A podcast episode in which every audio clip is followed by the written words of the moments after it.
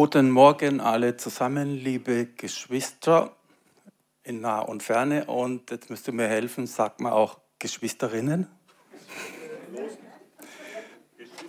Also heute geht ja ohne Rinnen gar nichts mehr. Und es ist so toll, dass wir die Bibel haben, die die Wahrheit uns mitteilt. Und ich habe jetzt nicht nachgeschaut, ob da auch Geschwisterinnen drin zu finden ist. Ich habe es einfach noch nie gelesen. Und darum bleiben wir bei Geschwister, würde ich mal sagen. Und ich begrüße auch die noch Geschwister werden in Kürze. Und wir, wir sind froh, dass wir die Bibel haben und hier in der Gemeinde bekommt ihr die biblische Wahrheit, die für immer und ewig besteht, mitgeteilt. Es ist der einzige Ort des Reich Gottes, wo man überhaupt noch die Wahrheit in diesen verdrehten und vertäuschten Zeiten erfahren kann. Und die Wahrheit ist, äh, ich, ich, lese euch mal einen, einen wichtigen Vers vor, braucht, könnt ihr mitlesen oder auch am besten hören. Auf jeden Fall 2. Thessaloniker 2,10. Alle, die ins Verderben gehen, wird er mit seinen Verführungskünsten, also wir sind äh, ziemlich in der, in der absoluten Verführungszeit, zum Bösen verleiten. Das heißt, nicht dahin führen, wo Gott ist. Und sie werden ihm erliegen, weil sie es abgelehnt haben, die Wahrheit zu lieben, die sie gerettet hätte. Also jeder Mensch, der nicht die Wahrheit hört und vor allen Dingen auch liebt, der ist verloren. Ja, und wir müssen die Wahrheit lieben, weil die ist rettend. Und Jesus selber hat ja gesagt, ich bin die Wahrheit, das Leben und der Weg. Ja, und das müssen wir uns immer vor Augen führen. Und jetzt beten wir und danken den Herrn, Vater im Himmel. Ich danke dir dafür, dass wir heute versammelt sind, dass du die einzige Wahrheit uns gegeben hast, hinterlassen hast und dass du uns beauftragt hast, die Wahrheit weiterzugeben. Und wir preisen dich dafür, dass du uns den Heiligen Geist dazu geschickt hast, Herr Jesus, und der mich jetzt das Richtige sagen lässt, verständlich verkünden lässt und auch Vater im Himmel, dass du die Herzen bewegst, dass du die Herzen berührst und dass du jeden, der hier ist, die Wahrheit verstehen lässt. Wir loben dich und preisen dich in Jesu Namen. Und jetzt erzähle ich euch auch noch ein ganz neues Zeugnis. Und zwar, äh, wir wohnen in absoluter Hanglage. Und wenn wir aus dem Wohnzimmer rausgehen, beginnt Shirleys kleiner Garten. Und zwar, wie mache ich es für euch so und für euch so? Und zwar in absoluter Steillage, geht es ungefähr 15, 20 Meter hoch. Und ganz oben hatte Shirley Kartoffeln eingepflanzt. Und ganz oben ist es am trockensten überhaupt. Das heißt, wenn, es nicht regnet, dann gehe ich täglich mindestens einmal mit zweimal 15 Liter Gießkannen so steil hoch und gieße die Kartoffeln. Und das Thema heute, das sage ich euch jetzt und ihr müsst dann alle jubeln. Wenn, ich, wenn ich euch die Überschrift gesagt habe. Und das Thema heute ist der beste Vater aller Zeiten.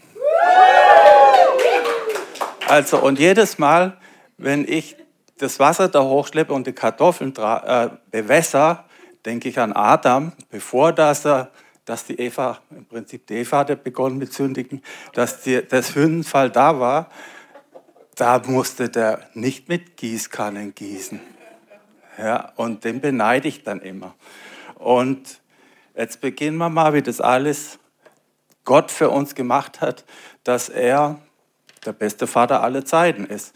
Und da müssen wir kurz mal einfach zusammenstellen, was macht einen guten Vater aus. Ein Vater ist generelles Familienoberhaupt. Er versorgt die Familie, kümmert sich liebevoll um die Familie, beschützt die Familie und erzieht die Familie die Frau weniger, aber die Kinder. Und dann, was sind alle Zeiten?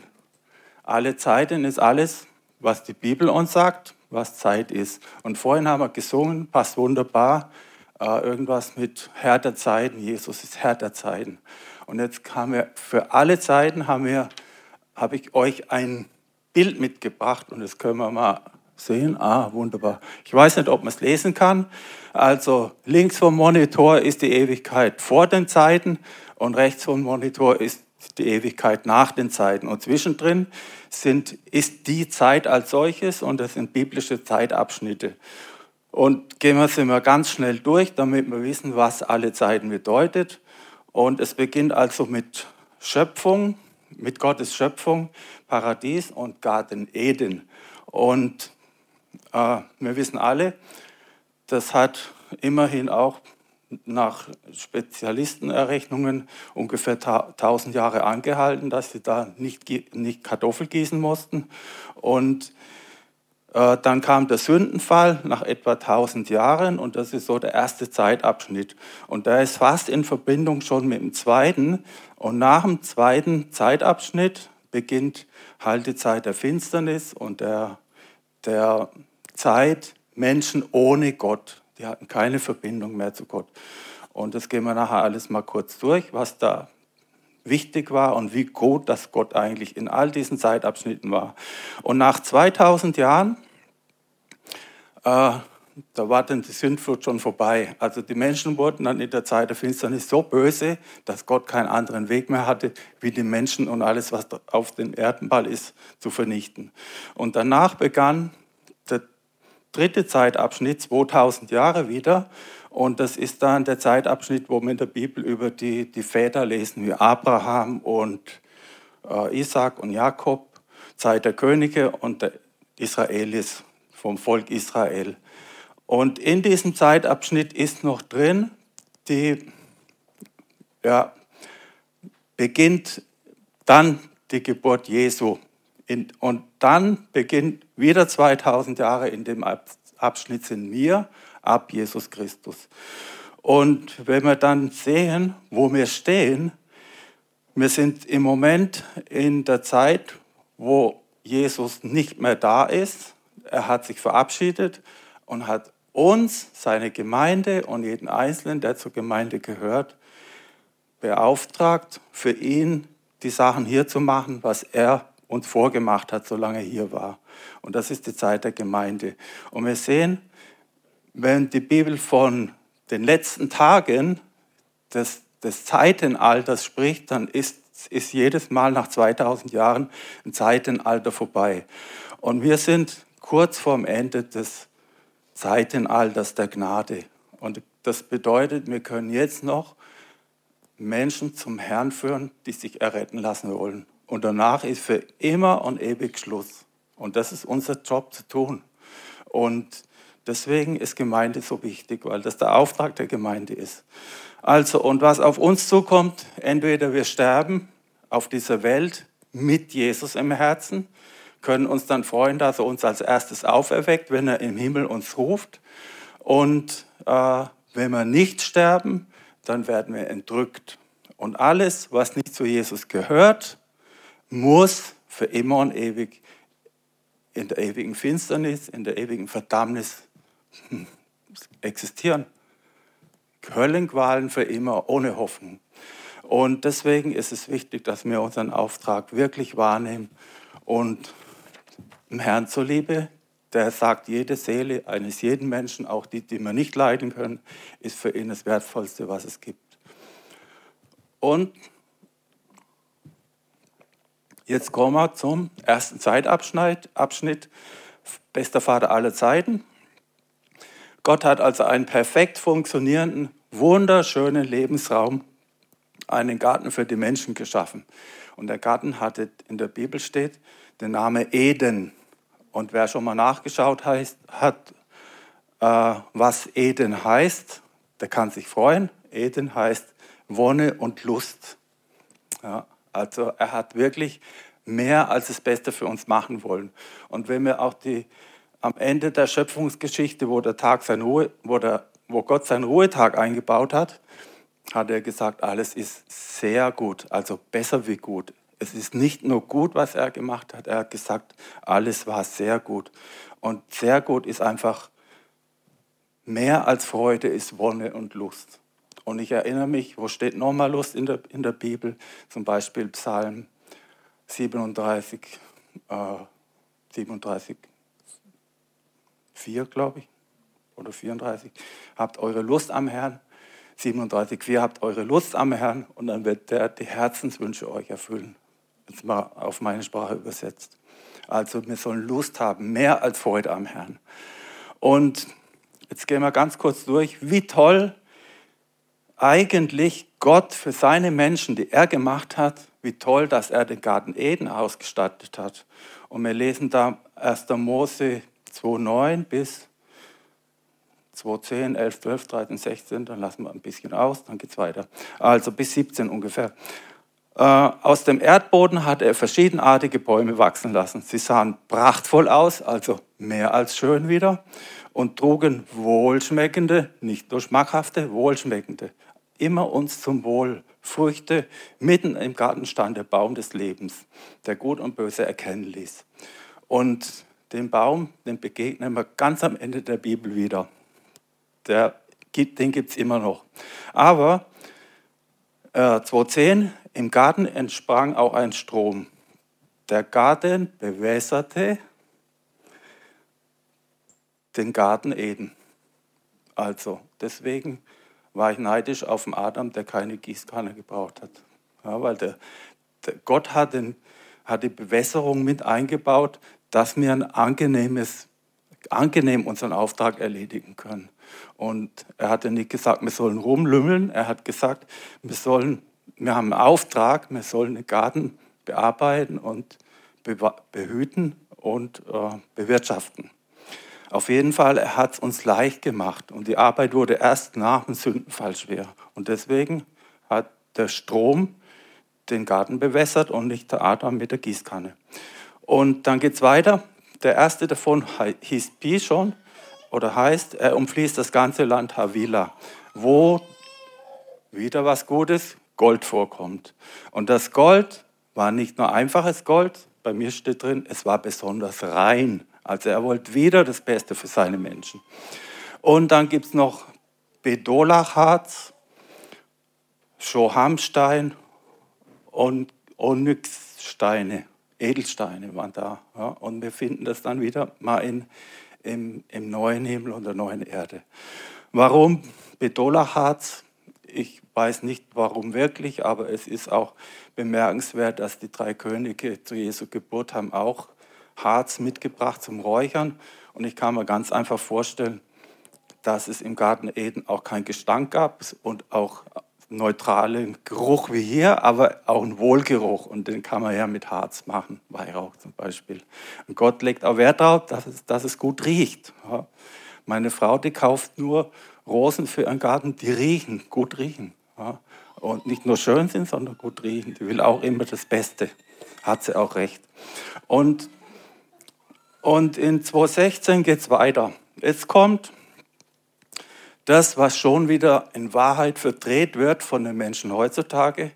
Und Gott wies ihn an, den Adam, von allen Bäumen im Garten sollst du nach Belieben essen. Also er hatte tausende von Bäumen mit tausenden unterschiedlichen wohlschmeckenden Früchten. Und Gott hat gesagt, du darfst von allem essen. Und was sagt die Menschheit? Gott hat verboten, von dem einen Baum dürfen sie nichts essen. Ja, der große Verbieter, der große Gesetzesmacher, der hat euch gleich verboten, ihr dürft von dem einen Baum nichts essen.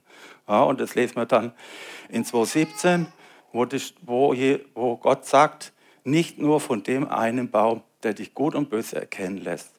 Und sobald du davon isst, musst du sterben. Sterben heißt Trennung von Gott. Geistliche Leben ist dann tot. Und die beiden haben sich nicht beherrschen können.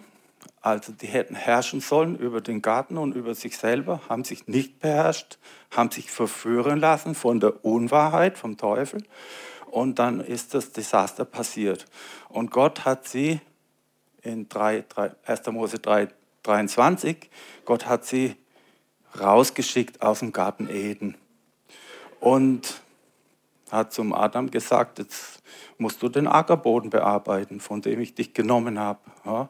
Also vom Garten, vom Garten, vom tollen Garten raus mit Gold und wunderbaren Geruch und super Früchten, raus auf dem Acker. War so die Strafe. Und das Schlimme ist, in 24, so vertrieb er den Menschen aus dem Garten Eden. Richtig vertrieben.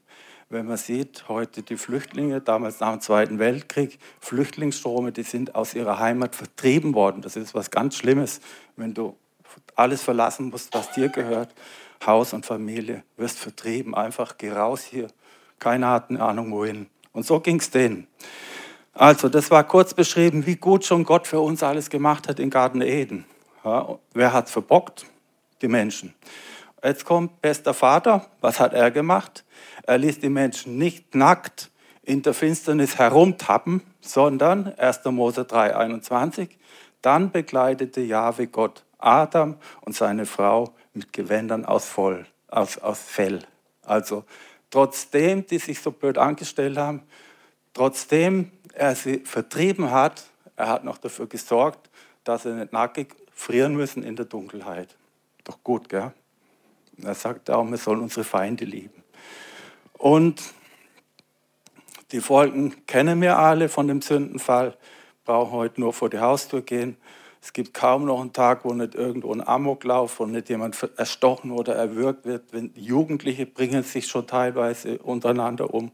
Also das sind alles die, die Konsequenzen der, der Sünde. Warum? Dass sich die Menschen der, von der Trennung Gott und den Menschen. Und die Verbindung war eben zerstört. Das war die größte Konsequenz, die es von dem Sündenfall gab. Und damit Gott, der beste Vater aller Zeiten, seine Menschen nicht für immer verliert, hatte er auch gleich einen Plan und er hieß namens Jesus. Und der begann aber erst 4000 Jahre, wenn wir auf unsere Zeichnung schauen, 4000 Jahre nach dem Sündenfall kam Jesus, wurde geboren. Und so lang waren die Menschen ohne Gott. Und es war einfach Gottes Zeitrechnung, Gottes Zeitplan, dass er nicht sofort Jesus her äh, beordert hat auf diese Welt. Und dann hat er noch eine Schutzmaßnahme, da müsste, müsst auch mal drüber nachsinnen, eine Schutzmaßnahme eingerichtet in 1. Mose 3,15. Ich stelle Feindschaft zwischen dich und die Frau, hat Gott zum Teufel gesagt, und die Frau und, deine, und dem Nachwuchs der Frau. Wer ist das? Das sind letztendlich auch mir. Wir sind der, Nach der Nachwuchs von Eva und die Feindschaft zwischen Teufel und uns hat Gott gemacht. Warum? Damit er uns nicht gleich Gott ins, äh, äh ins Maul wirft, sage ich mal. In, in, damit uns Gott nicht gleich Satan ins Maul wirft. Und äh, er wollte Zugehörigkeit, dass wir zum Teufel gehören wollte er vermeiden. Und hat dann eine Feindschaft, hat ein Teufel ganz klar gesagt, du bist ab sofort der Feind zwischen den Menschen und Gott und ihm. Und diese Feindschaft schützt uns. Und der Teufel hat zwar jetzt ein Anrecht auf uns, weil wir ja unter seiner Herrschaft leben, aber wir gehören nicht zu ihm. Ja, wir gehören zu Gott, müssen es aber Gott bestätigen durch unser Bekenntnis.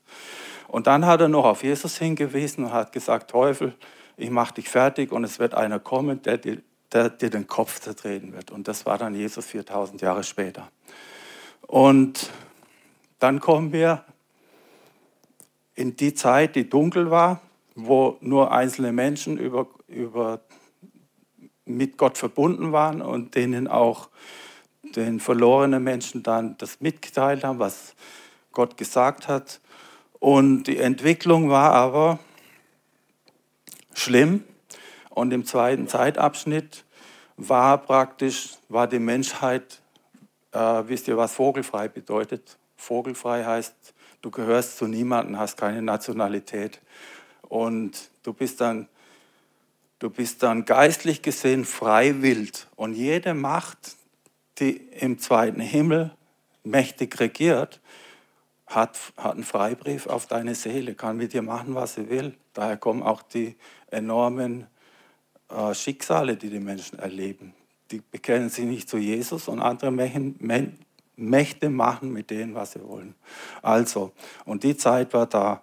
Und die Finsternis, Satan und die Macht der Sünde haben die Welt regiert und innerhalb kürzester Zeit entwickelten sich die Menschen, weil sie ohne Gott waren, zum Gräuel ihres Schöpfers. Also die wurden böse, böse und immer böser. Und was hat Jesus selber gesagt im Evangelium? In der Zeit, in der wir jetzt sind, wird es sein wie zu Zeiten Noah. Und da gibt es viele, viele Parallelen. Und in 1. Mose 6,5 Jahwe aber sah, wie groß die Bosheit der Menschen auf der Erde war. Das ganze Denken und Streben, alles, was aus ihrem Herzen kam, war nur böse. Schauen wir unsere Mitmenschen heute an, bis in die Regierung, was kommt da raus? Und das Schlimme daran, wir lesen wir in Matthäus 24, 39, dass die Menschen damals, sie ahnten nichts davon. Sie ahnten nichts davon, wie ihr Leben ohne Gott, getrennt von Gott, immer böser wurde. Ja. Wir können das vergleichen auf die heutige Zeit. Und die ahnten nichts davon, oder es steht auch in anderen Übersetzungen, sie merkten nichts. Die Menschheit merkt nichts davon. Schauen wir heute die Menschheit an. Die merken nur, dass, äh, dass man Schwierigkeit hat, wenn man wegfliegen will, dass man Schwierigkeit hat, wenn man wenn zu wenig Geld hat beim Einkaufen und so. Aber die merken nichts, wie böse das die Welt mittlerweile geworden ist. Sie ahnten nichts. Und die Erde war vollkommen verdorben, denn alle Menschen waren vom rechten Weg, rechten Weg mit Gott abgekommen.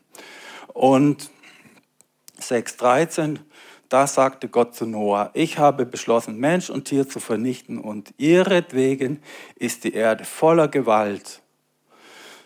Und sechs Jahre bekümmerte es, also Gott hat es nicht mit Spaß gemacht. Er hat sich nicht mit Freude entschlossen, hey, die mache ich jetzt fertig, weil sie sich so doof angestellt haben. Ihm hat es bekümmert und noch mehr als bekümmert. Ich, Jahwe bekümmerte es, den Menschen erschaffen zu haben und es schmerzte ihn bis ins Tiefste hinein, bis ins tiefste Innere. Der hatte Herzschmerzen bis ins tiefste Innere, weil er das machen musste. Ohne dem konnte er die Boshaftigkeit nicht ausrotten. Ja. Und er hat mal die Erde gemacht und die wollte nicht samt Menschen irgendwie gleich wieder auflösen. Mhm. Also, und dann äh, 6, 7, er beschloss, ich werde den Menschen, den ich geschaffen habe, vom Erdboden wegwischen. Also ganz derbe Ausdrucksweise, dass wirklich jeder versteht. Samt Vieh, samt den Kriechtieren hat er alles für uns gemacht. Das hat er alles mit ausgewischt, weggewischt. Und Vögeln. Ich bedauere, sie gemacht zu haben. Warum? Weil sie nicht auf ihn gehört haben, weil sie eine einzige Anweisung nicht befolgt haben und die Nachkommen alle immer nur noch schlimmer wurden. Und dann kommt ein Lichtblick, 1. Mose 6, 8. Nur Noah fand Gnade vor Jahwe. Warum Noah? Das war damals der einzige unter allen Menschen in 6.9.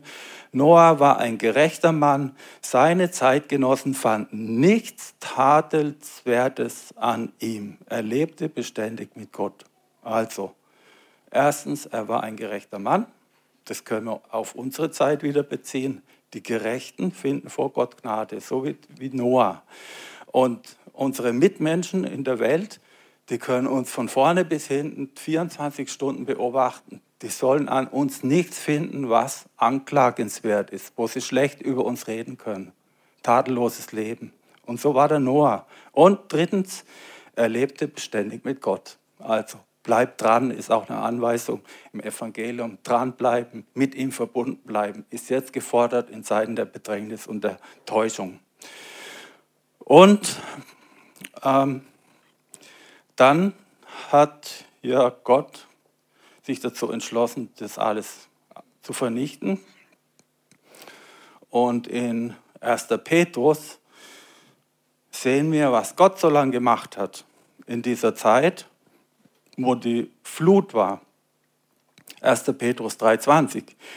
Die Menschen, die zur Zeit Noahs ungehorsam waren. Also es geht wieder zur Zeit Noahs.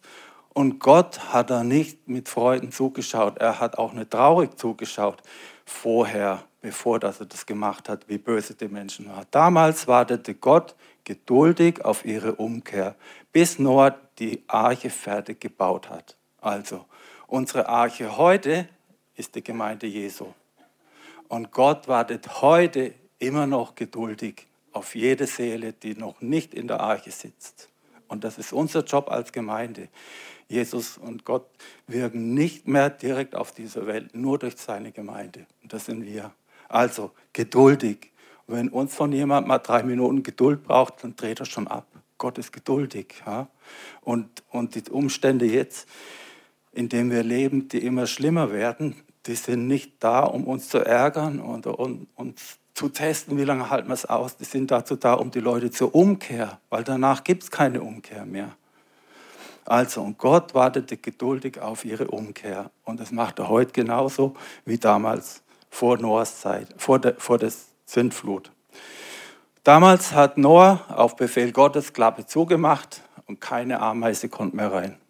Wenn heute Jesus in den Wolken erscheint, Engel, Posaune, hey, Gerechte aufwachen, die Toten aufwachen, ihr werdet jetzt abgeholt, dann ist die Klappe auch zu, dann ist vorbei. Und alles, was bis dahin erfüllt werden soll, biblisch, ist erfüllt. Also es könnte theoretisch jetzt schon passieren. Oder in zehn Jahren, vielleicht auch in 20. Vielleicht auch in 100, aber ich glaube, so lange wird es der Globus nicht aushalten. Also, dann waren die Menschen weggewischt und in 1. Mose 8, 21, Jahwe roch, roch den angenehmen Duft, das Böse war weg.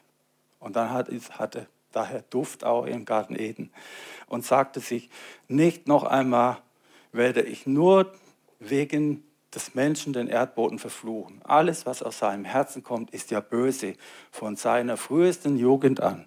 Nicht noch einmal werde ich alles Lebendige auslöschen, wie ich es tat. Also er hat dann uns versprochen, er macht so eine Flut nicht nochmal. Und hat dann auch zum Zeichen des damaligen Bundes einen Regenbogen erfunden. Und äh, was machen die bösen Menschen heute? Wozu wird der Regenbogen, die Regenbogenfarben benutzt? Für die Schwesterinnen und Geschwisterinnen, ja, für die ganze Gender-Sache, ja, die nicht in Gottes Wille ist. Also, und was hat dann der beste Vater gemacht? Er hat wieder den Menschen was Tolles angekündigt in Hesekiel äh, 36, 26. Ich gebe euch ein neues Herz und einen neuen Geist. Das war die einzige Lösung, dass das Böse vom Menschen wegkommt. Ja. Und das versteinerte Herz nehme ich aus eurer Brust und gebe euch ein lebendiges dafür. Und das war aber auch erst möglich nach Jesus.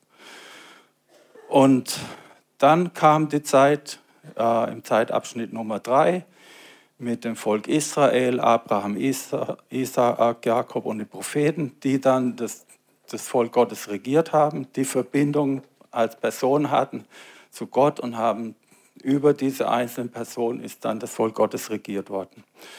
Und diesen Zeitabschnitt, der war, vorhin haben wir gelesen, auch 2000 Jahre. Und den hat Gott gebraucht, um den Zeitabschnitt 4 zu vorbereiten. Und das war ganz einfach die Zeit dann, wo Jesus auf die Welt kam.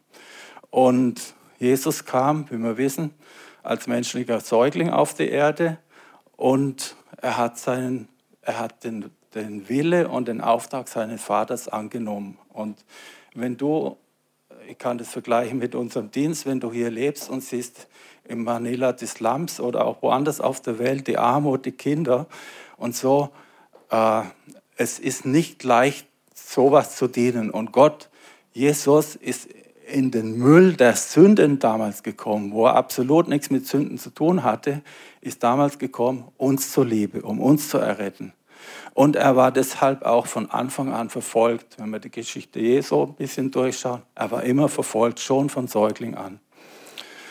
Und er ist gekommen und hatte von seinem Vater zwei Hauptaufträge. Das eine ist, alle Menschen die Möglichkeit zu schenken, aus der Finsternis ins Licht zu kommen, also die Errettung und die Verbindung äh, Mensch und Gott wiederherzustellen. Das, was, was bei Adam weg war, Jesus ist ein Erstatter in allem und natürlich im Wichtigsten, das ist die Verbindung Mensch zu Gott, hat Jesus uns wieder erstattet. Und wenn dir jemand heute was geraubt hat und du betest dafür und sagst, Herr Jesus, bitte meine, mein verhärtetes Herz oder meine Finanzen oder meine Kinder, wo nichts mit mir reden, du bist der Erstatter und er bringt es dir zurück, glaub mir's. Und er wird es wieder herstellen. Auf jeden Fall alles, was mit dem Licht Jesu zu tun hat, was er am Anfang war auf dieser Welt und alles, was damit zusammenhängt, dass wir befreit sind, dass wir gesegnet sind, dass wir zu Gott gehören können, dass wir ein neues Herz kriegen und, und, und, dass wir das ewige Leben bekommen, dass wir Recht auf Heilung haben, das hängt mit diesem ersten Auftrag zusammen, dass Jesus gekommen ist, um uns die Möglichkeit zu schenken, wieder mit dem geliebten Vater zusammen zu sein. Das ist unser bester Vater, der hat das gemacht, hat 4000 Jahre vorher schon angekündigt. Und der zweite Auftrag war, dass Jesus seine Gemeinde gegründet hat. Vorher gab es keine Gemeinde, da gab es Volk Gottes und jetzt gibt es Gemeinde. Und jeder, der dazugehört, der sich zum Herrn Jesus bekennt, gehört zu seiner Gemeinde, der soll in der lokalen Gemeinde sich dahin bringen lassen, wo er hingehört. Vorhin haben wir es gehört, Bestimmung finden, dass du das tust, was Gott für dich vorgesehen hat. Und ich bin jeden Tag dankbar, Shirley und ich, wir können wirklich sehen, wie Gott ein Werk für uns vorbereitet hat, Epheser 2,10, äh, wo wir drin unsere Frucht bringen sollen für, das, für unser Leben hier. Und wir haben das gefunden. Ich bin dankbar, dass wir dahin gefunden haben. Durch eine Krise, wo Gott auch der beste Vater für uns war und hat uns das gegeben, wieder zurückgegeben, die Trennung von Mann und Frau, unserer Familie, Zerstörung, hat er uns wieder zurückgegeben. Ja, wunderbar, er ist ein Erstatter. Und dann waren wir bei der Verbindung herstellen. Auf jeden Fall. Der zweite ist eben die, die Gemeinde zu gründen. Jesus hat begonnen, Gemeinde zu gründen und hat uns beauftragt, im Prinzip die Gemeinde zu vergrößern, weltweit zu machen, durch frohe Botschaft weiterzugeben. Frohe Botschaft ist das, was wir vorhin gesagt haben, dass er den Menschen wieder die Verbindung herstellt, dass die Menschen nicht in die Hölle müssen. Und das ist die frohe Botschaft. Wenn wir die weitergeben, wird der Heilige Geist die Gemeinde vergrößern. Und zwar so lange, bis Gott sagt, jetzt reicht's. Wir haben genug gewarnt, wir haben genug geduldig gewartet, wir haben genug die frohe Botschaft verkündet. Jetzt kommt der Herr Jesus und dann ist die Klappe zu von der Rettungs, Rettungsschiff Jesus Christus. Und die Gemeinde ist dazu da, die ist auch symbolisch. Durch das Erlösungswerk kann jeder Mensch wieder zu Jesus umkehren. Wir müssen das den Leuten klar machen, dass sie nicht in der Wahrheit leben, dass sie umkehren müssen, ihre Gesinnung ändern müssen und sich demütigen müssen. Sie sind nicht höher als Gott. Das war des Teufels großer Fehler, der dann eben uns vorgemacht hat, was passiert ist, wenn man stolz ist. Und wir müssen uns demütigen und den Jesus als seinen Herrn anerkennen. Und warum Gemeinde, Familie, ist ein Begriff für jeden und Familie ist die engste und intimste Beziehung zwischen Mann und Frau und was die dann produzieren. Und so ist es auch mit Jesus, die intime, enge Beziehung. Wir wissen alles von ihm, er weiß alles von uns und wir sind mit allen unseren Belangen mit ihm zusammen und deswegen Familie und deswegen ist er auch der Vater, der beste Vater. Und dann äh, kommt der Status, in dem wir jetzt sind. In Hosea 2.20 steht, dass dann Gott mit uns Menschen einen, einen Bund schließen wird. Jeder, der sich zum Herrn bekennt, hat einen Bund. Und in Hosea 21 steht, dann wird er sich mit uns verloben. Also wir haben einen Verlobungsbund, wir sind aktuell verlobt mit Jesus Christus. Was heißt verlobt? Also ich verlobe dich mit in Gerechtigkeit und Recht. Gerechtigkeit und Recht ist seine Gemeinde. In äh, 2. Korinther 11, 2, denn ich liebe euch, ich liebe euch, sagt Gott, und eifersüchtig mit der Eifersucht Gottes. Also er ist eifersüchtig. Das heißt, keine anderen Götter neben dir, egal wie die heißen, ob jetzt so äh, andere Geister sind oder auch Gott des Fußballs oder Gott der Freizeitbeschäftigung. Also immer Gott zuerst. Und ich habe euch einem einzigen Mann verlobt, nämlich Christus. Und ihm will ich als euch unberührt zur Frau führen. Und das ist für unser Leben momentan. Wir müssen uns bewusst sein, wir sind verlobt und wir benehmen uns auch wie Verlobte. Und wir versuchen, so gut wie es geht und immer besser, Kinder des Lichts zu sein, dass Jesus 24 Stunden mit dir sein kann und dir auf die Schulter klopft. Super, wie du das wieder gemacht hast. Das sind Kinder des Lichts. So, wer, wer schon mal verlobt war, hat sich vielleicht so benommen, dass, er, dass am nichts, an ihm nichts ist, wo andere immer Schlechtes nachsagen können.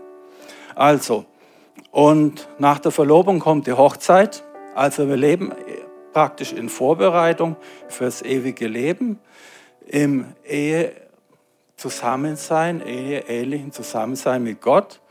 Und wie bereitet sich eine Frau auf die Hochzeit vor? Macht euch da mal Gedanken. Oder Männer in dem Fall ja auch. Äh, wie bereitet ihr euch auf das Hochzeitsmahl vor, das Jesus mit uns macht, wenn er uns zu sich holt? Wir sind verlobt, freuen uns auf die Hochzeit. Wie verhalten wir uns? Und in unserer Zeit leben die Menschen wieder wie zur Zeit Noahs und wieder merken sie nichts. Ich habe neulich gelesen, unsere Zeit ist momentan wie auf der sinkenden Titanic hat noch die Musikkapelle gespielt und die Leute haben getanzt. So ist die Zeit im Moment noch. Ja.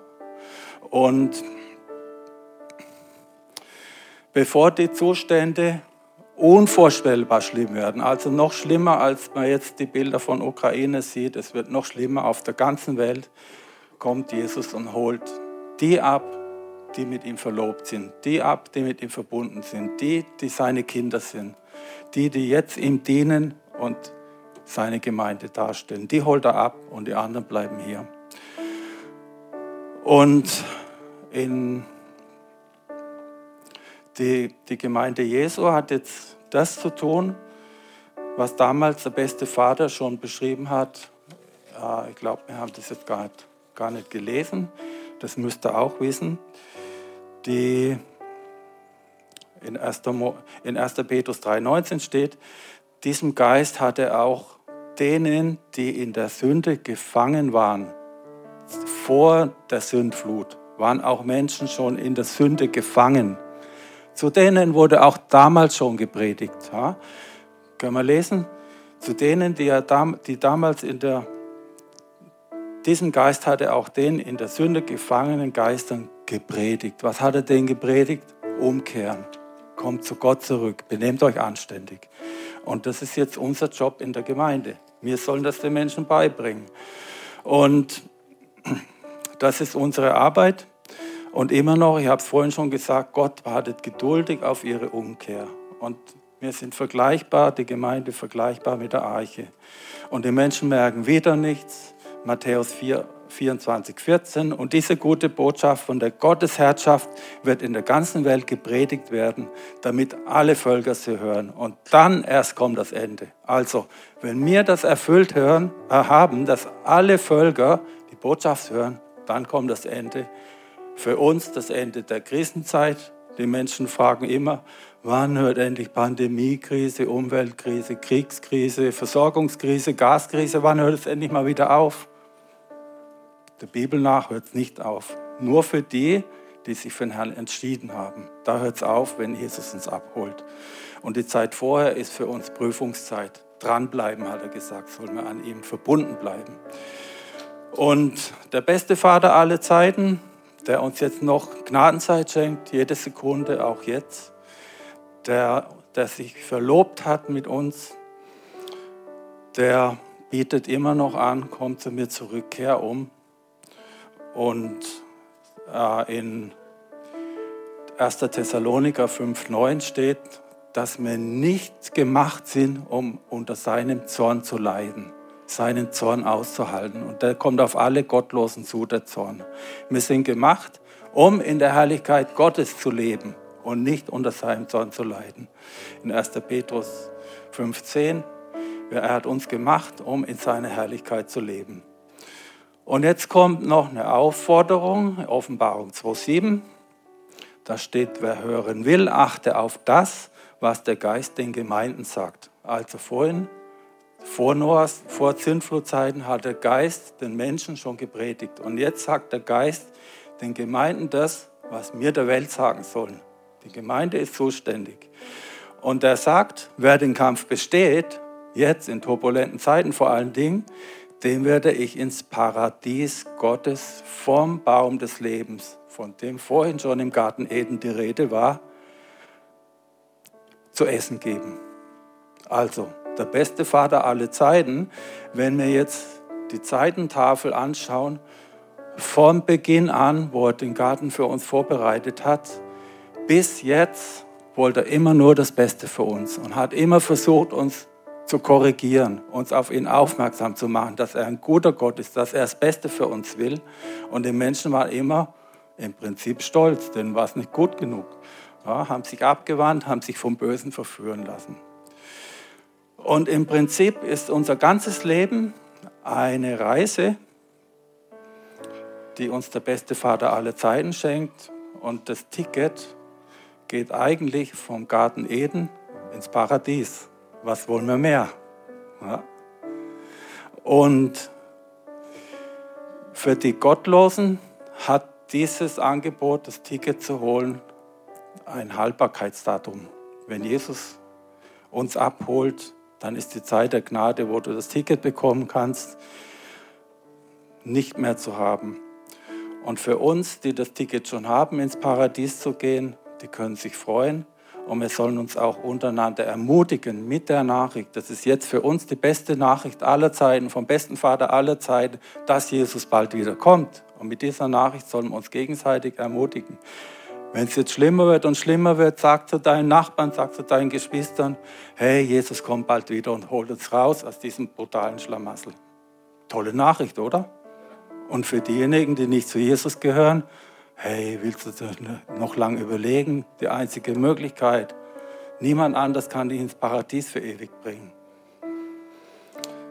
Und deswegen in Apostelgeschichte 1730, Gott hat zwar über die Unwissenheit vergangener Zeiten hinweggesehen, doch jetzt, und damit ist wirklich jetzt gemeint, fordert er alle Menschen überall auf der ganzen Welt auf, ihre Einstellung zu ändern weg von der bösen Welteinstellung hin zum göttlichen Geist, den er uns schenken will.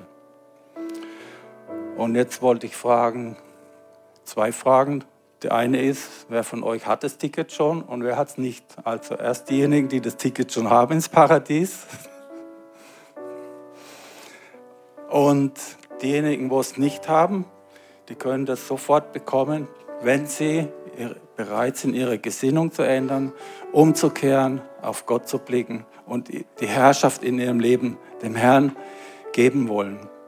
Und äh, wenn das jetzt jemand macht in der Ferne oder auch hier, wir beten zusammen das befreiende Gebet, was unser Ticket eigentlich ist, zusammen. Und wenn das jemand das erste Mal gemacht hat, komm bitte danach zu uns hier vor. Wir wollen dir noch ein paar wichtige Sachen geben auf der Reise, die auf der Reise ins Paradies wichtig sind. Und Gott hat mit jedem Einzelnen von uns immer mehr vor, als wir selber überhaupt ahnen. Da merken wir auch nichts davon, was Gott wirklich mit uns vorhat. Oder wir ahnen nichts davon. Er hat das Beste mit jedem vor und hat dich schon vorbereitet mit Gaben und Talenten.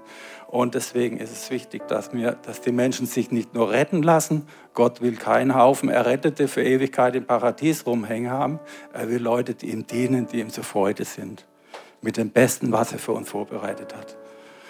Und jetzt sprechen wir zusammen das Gebet. Äh, brauchen wir nicht lesen. Also, ihr sprecht laut, deutlich nach. Derjenige, der es das erste Mal gemacht hat, macht es bewusst und lasst die Worte in dein Herz rein. Halleluja, danke Vater im Himmel. Du bist wirklich der beste Vater aller Zeiten. Und ich will umkehren, auf dich blicken und ich gebe dir jetzt mein Leben.